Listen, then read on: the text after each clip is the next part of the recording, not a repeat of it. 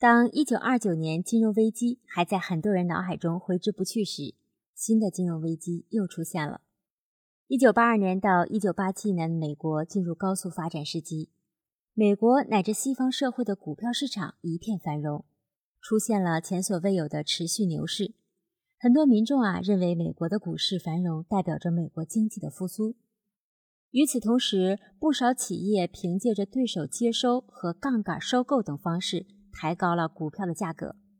到二十世纪八十年代，随处可见的收购、合并成为了市场常见的商业行为，本质上是为了 A 公司收购 B 公司进行集资行为。然而呢，其中隐藏着巨大的风险，同时也是一种违法法律的交易行为。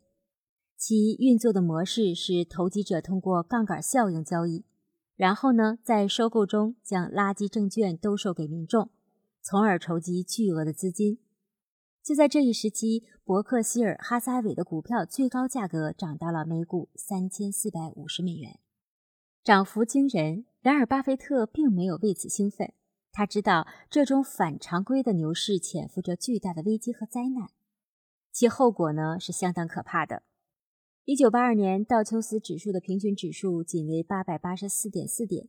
到第二年，竟然上升到一千一百九十点三点，在一九八五年继续保持着直线上升的趋势，到一九八七年的八月，飙升到了两千七百二十二点四二点，涨幅超达两倍。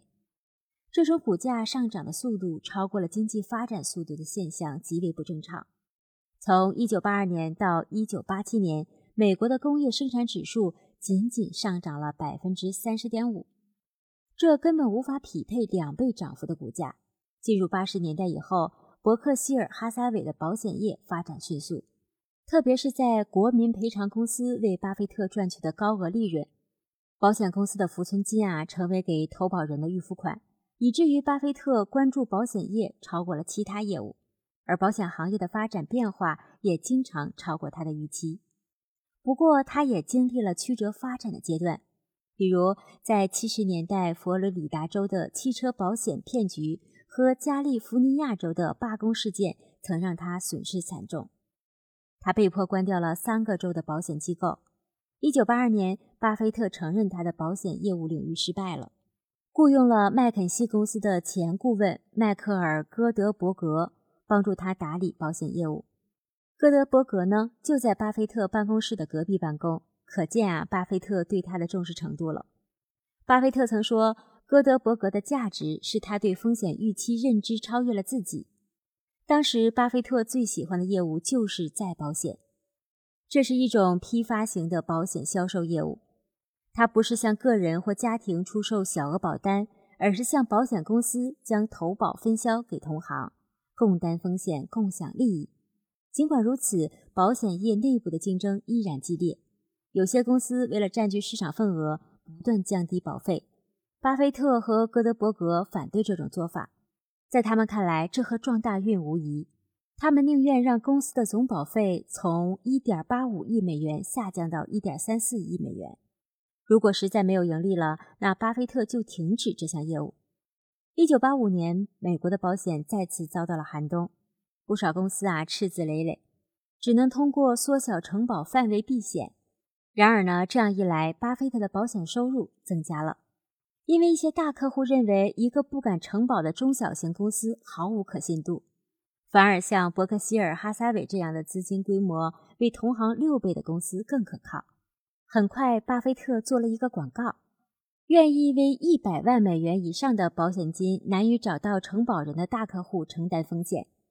这一下子就给他带来了一亿美元的保费收入。在保险行业出现的马太效应，让很多传统保险公司呢每况愈下，甚至不敢接保。而巴菲特呢，却从来是来者不拒的。这当然不是巴菲特盲目自信，而是他深信一个道理：只要保费和风险比率相当，就值得投入。一九八六年，伯克希尔哈撒韦的保费收入达到了十亿美元，这为巴菲特提供了八亿美元的浮存金。而在一九八七年，浮存金增加到了十亿美元。一九八七年，收入继续增加，而当时股票正逢牛市，道琼斯指数升到了两千两百五十八点，伯克希尔股票每股是三千四百五十美元。然而，巴菲特却并不乐观，他认为股市平均市盈率为二十倍。超过了很多公司每年百分之十二到百分之十三的实际收入水平，这是一个危险的信号。有人问巴菲特：“这与一九六九年的股市低潮是否相似呢？”巴菲特表示，他不会轻易退出的，因为他现在手头拥有大笔的资金，不能白白闲置啊。当年的七月，道琼斯的指数升到了两千五百点，八月升到了两千七百点。不少人大赚特赚，然而巴菲特却再度错过了股票疯涨的行情。尽管伯克希尔的股票上扬到每股四千两百七十美元，可巴菲特呢更加谨慎了。他将资金投入低债政府的债券上，因为他不认为哪一只股票还有投资价值。在巴菲特看来，当时很多美国人都将炒股视为发家致富的最快渠道。然而，极少人有人发现这种现象预示着危机，这也侧面的表明了投机分子从中操控的事实。巴菲特认为，从1982年开始，国际金融市场的游资长期盘踞在股票和货币市场。由于市场进入白热化竞争阶段，所以呢，推动了各种投机行为的产生，导致股价和经济发展过分脱节，很多股票的价值被估高估。只有出现一个环节的变动，就足以引发整个股票市场的崩盘。巴菲特的预言在一九八七年得到了证实。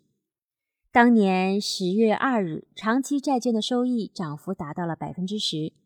到十月六日，道琼斯指数下降了九十一点五五点，而在十月十九日，股票指数从当天开盘的两千两百四十七点零六点直降到收盘时的一千七百三十八点。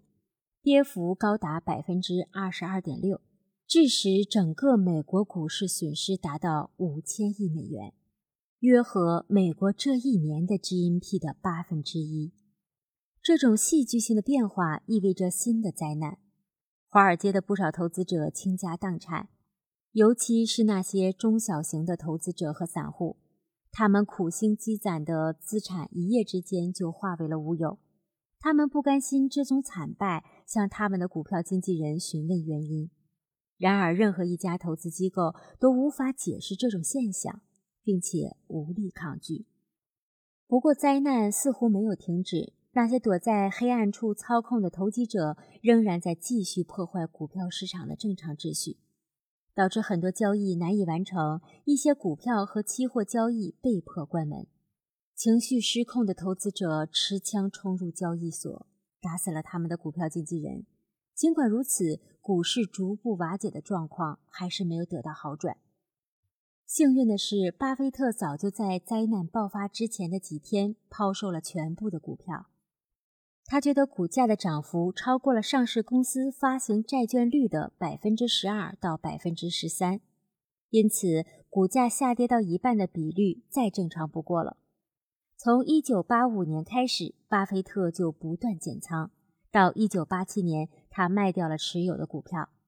在十月盛传股票下滑的消息时，巴菲特早就卖掉了公司持有的能够分红的股票。这种魄力和远见并非寻常人能做到的。而且，为了规避风险，巴菲特坚持了退市的信心。果然，十月十九日。美国众多媒体开始报道股市崩盘的消息，国内外以及社会各界反响强烈，甚至连白宫也发表声明要控制局势。很快，总统里根和财政部的部长，还有美联储主席研究应对方案。美国的政界和金融界呢，都在积极的研究对策。不过，巴菲特却表现得十分冷静，因为他早就预见到了这个后果，并做好了准备。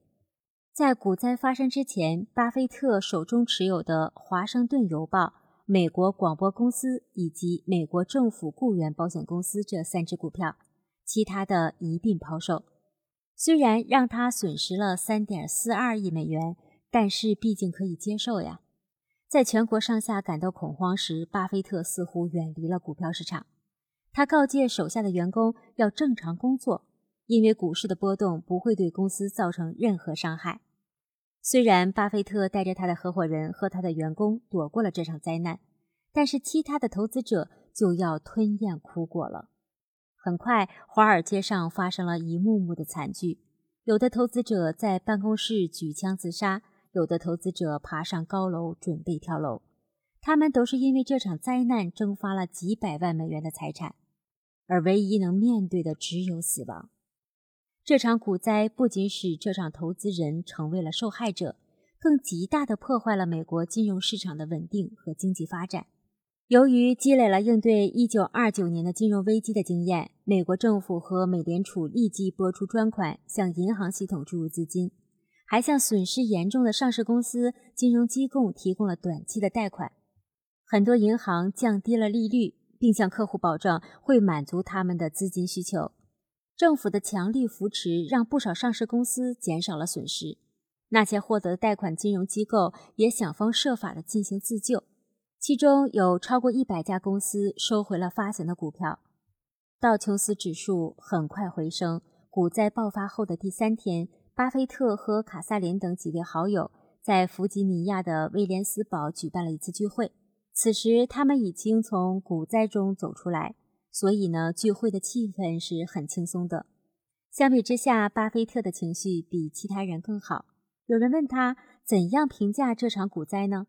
巴菲特说：“股价上涨的太高了，股价的大幅下跌不可避免地波及到了伯克希尔哈撒韦。从股灾爆发前一周的每股四千两百三十美元跌到了三千一百七十美元，市值缩水达到了四分之一。”然而，巴菲特并没有因此难过，因为他知道这场灾难的影响力不仅于此，它甚至引发了整个世界股票市场的崩溃。随着美国股票市场接连两天的暴跌之后，外汇市场最先受到了波及，不少投资者担心财产蒸发，大量的抛售美元，同时抢购硬通货，致使美元贬值。紧接着又影响了欧洲和日本的股价下跌。在这场灾难中幸免于难且盈利的，似乎只有巴菲特一个人。他在1987年竟然收获了百分之二十的盈利。伯克希尔在市值已经损失四分之一的逆势下，还能反弹复原，最后盈利百分之五。难怪全世界称为巴菲特为股神。他在股票领域的运作能力已经神乎其技。巴菲特在回忆这次股灾的投资经验时说：“一，永远不要损失；二，永远不要忘记第一条。”